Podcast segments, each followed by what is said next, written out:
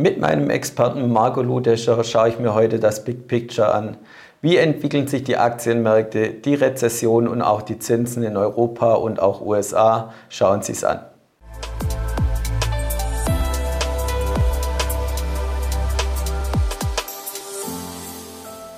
Ja, lieber Marco, die Aktien sehr gut gelaufen die letzten Wochen. Haben wir die Hochs schon gesehen oder geht es gerade so weiter? Ja, ob man die Hochs gesehen hat, das ist immer schwierig. Ne? Wir sehen es ja jetzt gerade wieder, der Markt rechnet mit einer Abnahme der Inflation, dementsprechend können die Notenbanken dann die Zinsen senken, was wiederum der Wirtschaft helfen würde, dementsprechend würden die Firmen auch mehr verdienen. Offiziell wurde die Rezession ja abgesagt.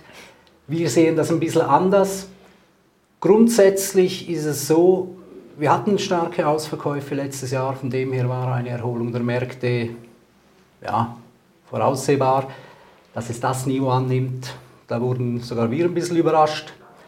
Was auffällt, ist, dass vor allem in den USA sehr viel mit Optionen läuft. Optionenvolumen zum Teil größer als die Umsätze bei den Aktien selber. Damit werden die Aktienkurse hochgetrieben, weil sich der Market Maker der Optionen natürlich absichern muss. Das gibt Druck nach oben. Andererseits sehen wir, dass US-Aktien schon gut bewertet sind, also über dem langjährigen Schnitt mit einem Kursgewinnverhältnis von 19.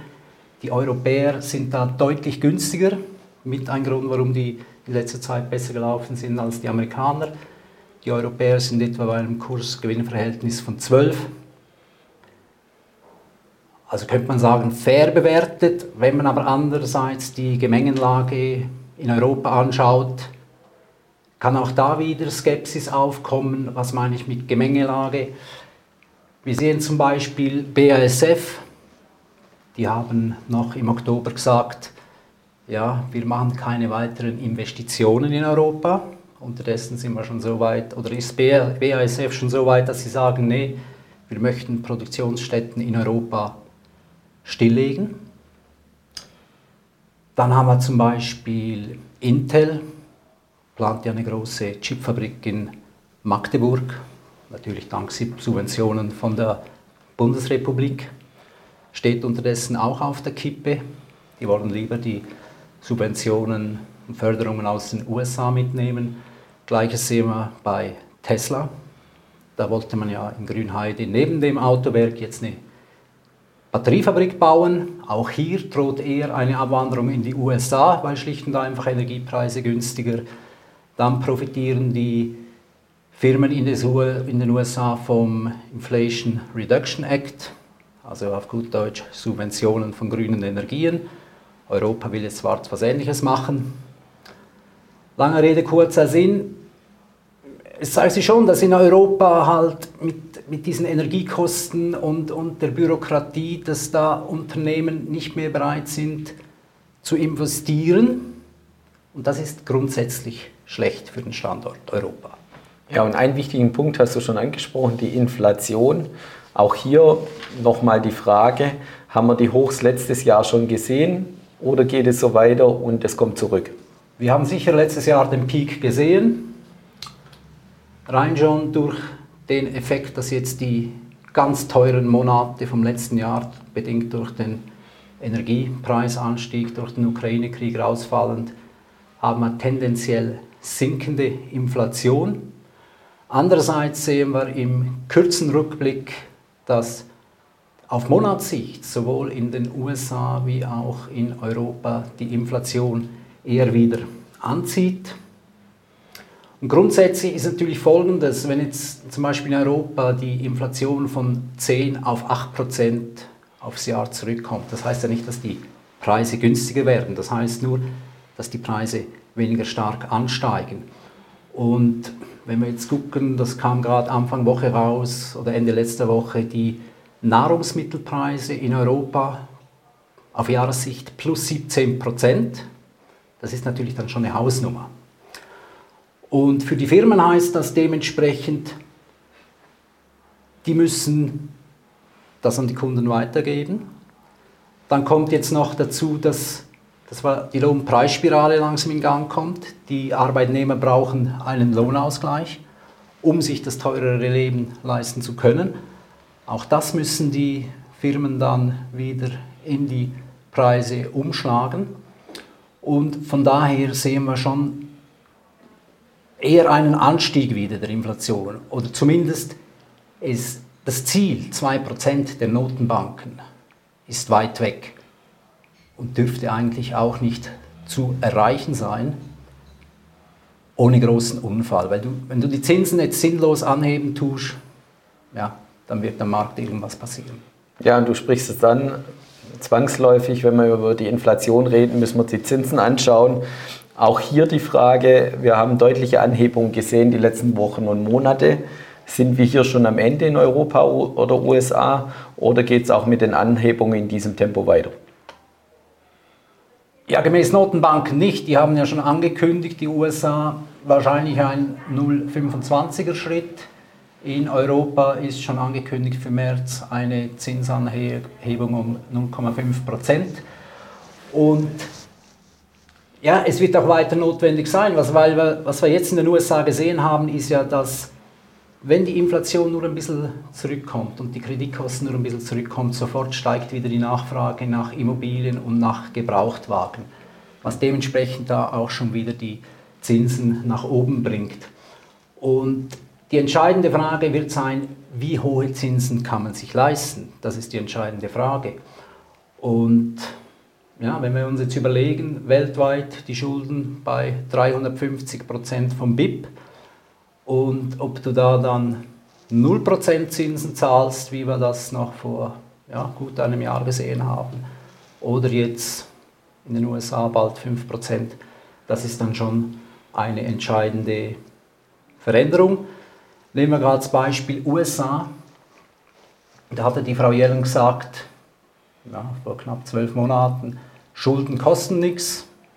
Ja, für dieses Jahr budgetiert Zinszahlungen auf die Staatsschulden 1,2 bis 1,5 Billionen US-Dollar. Und das bei einem gesamten Steuereinkommen auch hier wieder prognostiziert von der US-Regierung von 4,9 Billionen US-Dollar. Auch budgetiert schon ein Budgetdefizit von 1,5 bis 2 Billionen Dollar das heißt also auf gut Deutsch, du zahlst die Zinsen durch neue Schulden. Und ja, das zeigt eigentlich das große Bild, wie weit kann das noch weitergehen, ohne dass du ja, einen Unfall erlebst. Und die Wirtschaft, wenn man die vielleicht im Allgemeinen noch anschauen wollte, wir waren im letzten Gespräch im Herbst ähm, eher pessimistisch für dieses Jahr kann man kurz zusammengefasst in einem Satz sagen, läuft besser, wie wir erwartet haben? Ja, läuft besser, als man erwartet hat. Hängt sicher auch zusammen mit diesem vielen Geld durch Stimuluspakete, das noch im Umlauf ist. Grundsätzlich ist es ja so, bis, bis Zinserhöhungen oder im erwähnten Fall solche Stimuluspakete, bis das im Markt ankommt, vergehen 9 bis 18 Monate. Das heißt, was wir jetzt sehen, das sind eigentlich die letzten Auswirkungen von diesen Stimuluspaketen und die Zinsauswirkungen der Erhöhungen, das, das fließt erst jetzt langsam in den Markt ein. Außerdem sehen wir in den USA Shopping mit Kreditkarte. Jetzt kann man natürlich sagen, ja, die Wirtschaft läuft so gut, die können sich auf Kredit alles kaufen. Andere Stimmen wiederum sagen, die haben sonst kein Geld, darum müssen sie ja ihre notwendigen Bedürfnisse, die man hat, per Kreditkarte zahlen. Wenn wir uns anschauen, wie auch die Privatkredite angestiegen sind, würde ich eher auf zweites setzen.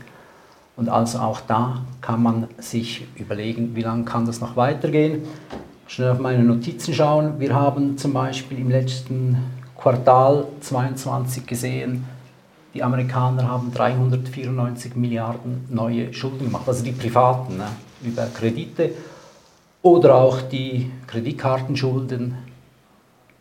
in einem Quartal plus 15 Prozent. Und das bei einer Verzinsung von 20 Prozent.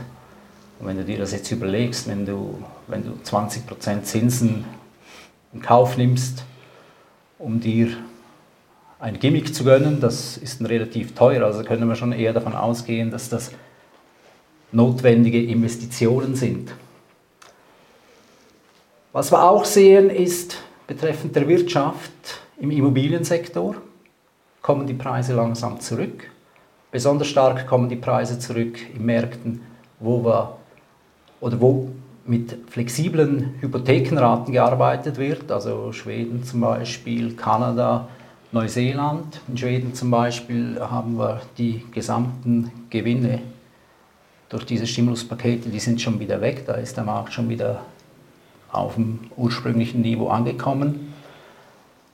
Und das gibt natürlich Druck, weil ja, wenn deine Immobilie an Wert verliert, kommen wieder zum Beispiel USA, die die Immobilie gerne als Kreditkarte benutzen, dann kannst du nicht mehr mit einem Anstieg der Immobilie quasi deine Kreditkarte, Hypothek ausnützen und, und ein schönes Auto kaufen, sondern dann kommt die Bank und sagt, dein Kredit ist jetzt größer als die, als die Immobilie wert hat. Da müsste man mal, ich sage jetzt einfach eine Zahl, 50.000 Dollar sehen. Und da fragt sich dann, wo soll man das hernehmen? Vergabe Immobilienkredite in Europa haben wir gesehen, sind wir jetzt bei minus 70 Prozent im Jahresvergleich. In den USA sieht das ähnlich aus. Oder auch Verkauf von Immobilien in den USA minus 46 Prozent. Da sind wir jetzt auf dem Niveau von 1995. Da ist es so, die Immobilienpreise in den USA, die sind so stark gestiegen, dass ein durchschnittlicher Amerikaner aktuell 46 Prozent von seinem Einkommen für die Finanzierung der Immobilie benötigt. Als Vergleich zum Hochpunkt oder, oder vor dem Crash, äh, vom Finanzcrash, von der großen Immobilienkrise in den USA, war das bei 42 Prozent. Also da sind wir höher. Das heißt, die Leute ähnliches in Europa, können sich die Immobilie einfach nicht mehr leisten. Die, die sich leisten konnten, die meisten haben dann schon gekauft in den letzten ein, zwei Jahren bei den tiefen Zinsen. Und die, die jetzt kommen, die Hypothekenzinsen sind gestiegen, die Immobilienpreise sind gestiegen. Und somit können sie sich das nicht mehr leisten. Wer jetzt eine Immobilie verkaufen will, dann kommt ja der Markt quasi zum Erliegen. Die sagen natürlich, nein, nein, jetzt zu den tieferen Preisen will ich nicht verkaufen, ich warte mal ab. Und die, die kaufen wollen, sagen, nein, da warte ich zuerst auf den Rückgang. Und genau das sehen wir jetzt in den Zahlen. Und was wir auch sehen, ist bei den Immobilienfonds, das haben wir auch schon länger angekündigt, dass da irgendwann Probleme kommen werden. Das sieht man jetzt. In den USA hat Blackstone, einer der größten Fonds, ist also keine Auszahlung der Fondsanteile mehr möglich. Gleiches sehen wir bei einem großen Immobilienfonds von PIMCO der hauptsächlich in Gewerbeimmobilien investiert. Und auch hier haben wir gesehen, der CS Euro Real, auch der hat gesagt, okay, Auszahlungen, Dividende quasi, schrauben wir drastisch zurück. Auch die Bewertung nehmen wir um 10% zurück vom Fonds, weil gleichzeitig 13% der ausstehenden Anteile sind in der Rücknahme. Das heißt, die müssen irgendwie Geld vorbringen. Und das Problem bei Immobilien haben wir gerade angesprochen, da gehst du nicht hin und verkaufst mal schnell, das braucht eine längere Zeit. Und von dem her sind das eigentlich genau die Probleme, die wir erwartet haben.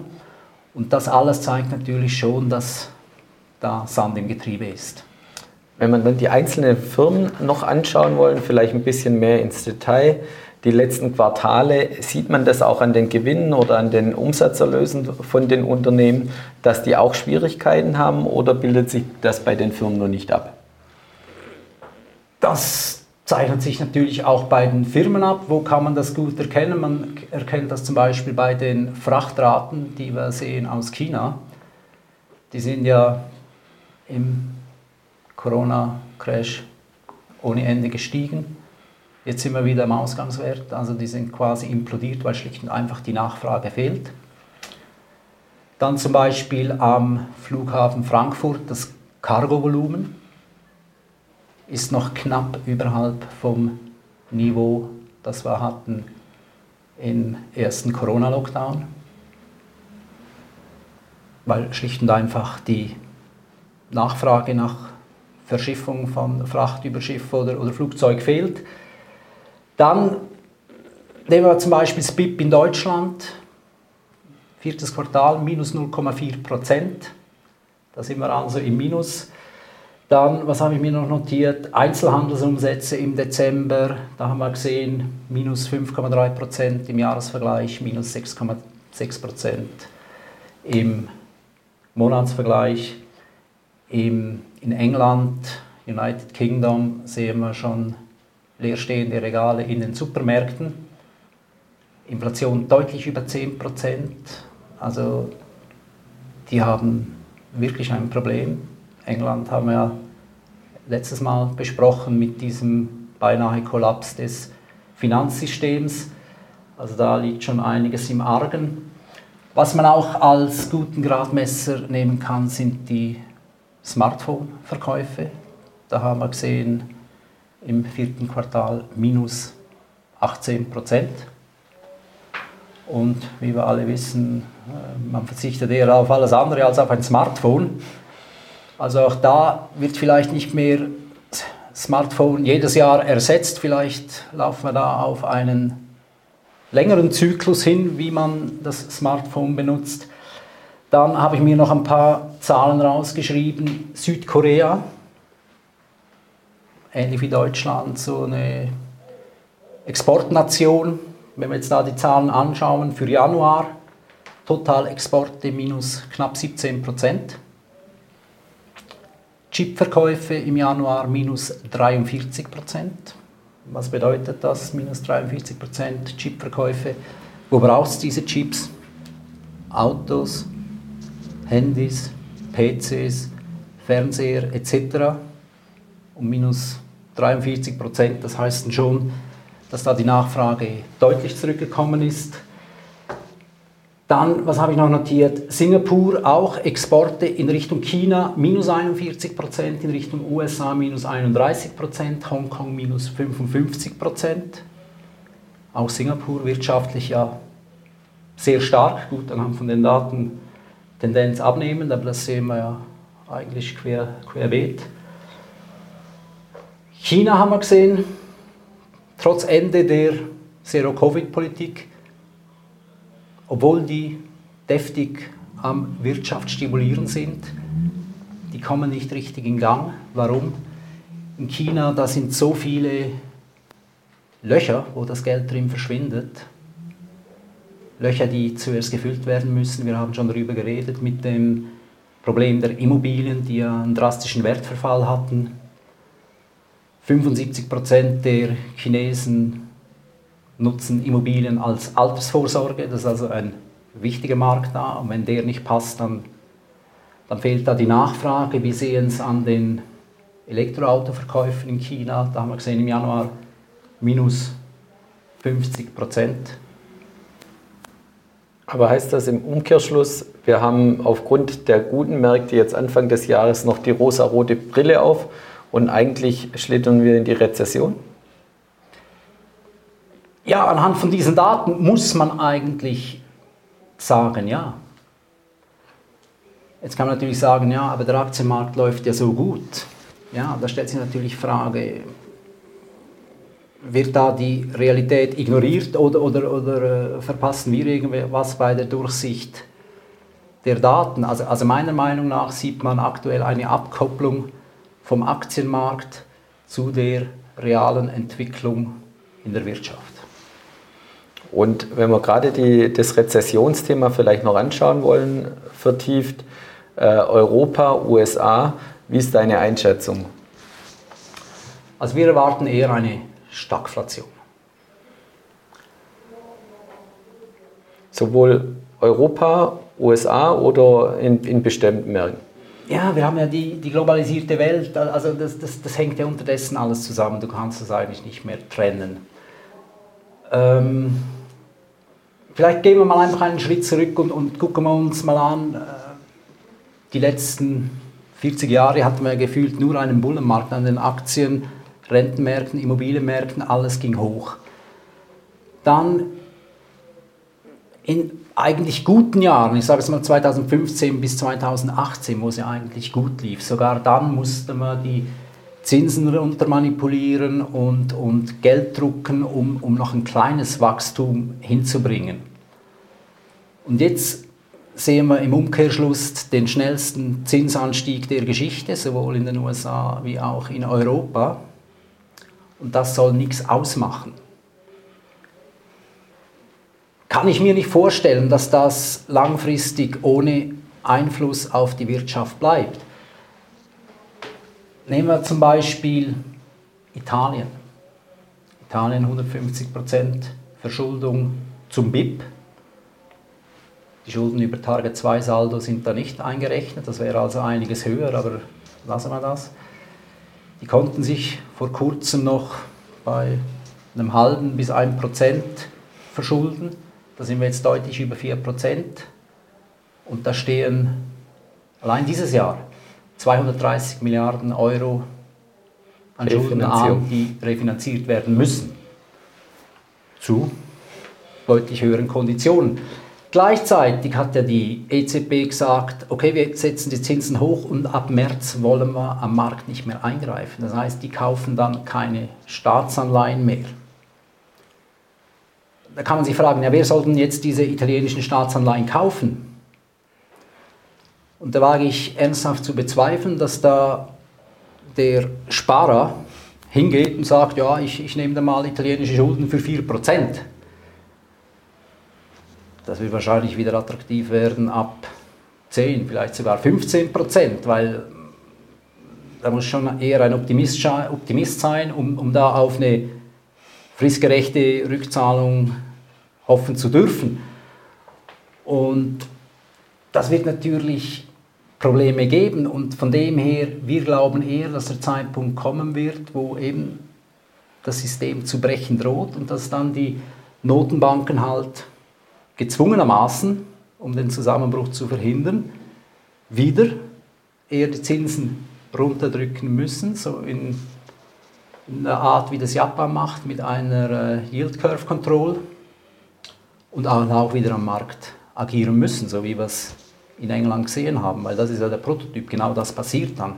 Wenn die Notenbank sagt, nee, wir kaufen nichts mehr und lassen den Markt machen, den wir vorher gefühlt zehn Jahre lang manipuliert hatten, und dann kann man ja nachher sagen, ja gut, der Markt hat versagt. Der Markt hat aber nur versagt, weil er vorher jahrelang manipuliert wurde. Also da, ich denke, da wird die, die Rechnung schon noch auf uns zukommen. Und eben, das große Problem, das wir sehen, das ist die Verschuldung. Das wird das große Problem sein und das wird es zu lösen geben. Die Regierungen haben uns ja gesagt, ja, wir wollen das Problem der höheren Schulden lösen durch Wachstum. Wie entsteht Wachstum? Wachstum entsteht einerseits durch das Bevölkerungswachstum. Das ist in den Industrienationen, wissen wir, eher rückläufig, um es mal vorsichtig auszudrücken. Darum sind wir ja auch froh über die Einwanderung der benötigten Fachkräfte. Das kann man dann so gut verkaufen. Und der zweite Punkt, der in die, ins Wachstum reinfließt, das ist die Steigerung der Produktivität. Ja, wo können wir noch groß die Produktivität steigern? Also da ist natürlich so mit Computer und, und Technologie schon viel ausgereizt. Der neueste Trend ist jetzt in Richtung KI, künstliche Intelligenz hilft natürlich sicher in der Produktivität, nur was man da dann wiederum sehen muss, wo wird diese künstliche Intelligenz eingesetzt? Da, wo es einfache Arbeiten zu verrichten gibt. Ich sage jetzt mal selbstfahrende Taxis oder selbstfahrende Autobusse. Ja, da hast du in Europa schnell mal, das ist jetzt eine Schätzung von mir, eine halbe Million ehemalige Taxi- und Busfahrer, die dann zu Hause sitzen und, und dementsprechend wieder so werden sie keinen neuen Job finden auf die Schnelle vom Staat abhängig sind. und dementsprechend diese Fortschritte eigentlich gerade wieder konterkarieren. Und von dem her denken wir schon, dass das ja, tendenziell eher nach unten mit den Märkten. Ja, wenn wir das ganze Big Picture vielleicht mit allen ähm, Vor- oder Nachteile oder mit allen Argumenten, die du jetzt genannt hast, anschauen, was ist so dein Rat als Fazit für die Anleger? Ist es eher gerade Seitenlinie oder abwarten? Was ist dein Rat? Also wer jetzt in, in den Aktienmärkten drin ist, würde es sich zumindest anbieten, einmal ein paar Gewinne mitzunehmen. Und ansonsten denken wir, was jetzt wichtig ist, ist, dass man einen klaren Plan hat. Was erwarte ich, wie es weitergehen soll? Wie kann ich mich gegen eventuelle Geschehnisse bestmöglich absichern, dass ich keinen Schiffbruch erleide? Also einen klaren Plan und gleichzeitig auch die nötige Flexibilität, dass wenn du siehst, okay, irgendwas funktioniert nicht, dass man sich halt dann die Sache aus, äh, anschaut und entsprechende Änderungen in der Allokation vornimmt. Hier stellt sich natürlich die Frage, ob ein Privatanleger sich da Zeit um Mühe nehmen kann, um das zu machen. Ansonsten bietet sich natürlich an, da den Berater seines Vertrauens zu Rate zu ziehen. Ja, herzlichen Dank für deinen Ausblick, lieber Marco. Und liebe Zuschauer, schauen Sie wieder bei uns vorbei, wenn es heißt Experteninterview hier bei der BXWIS.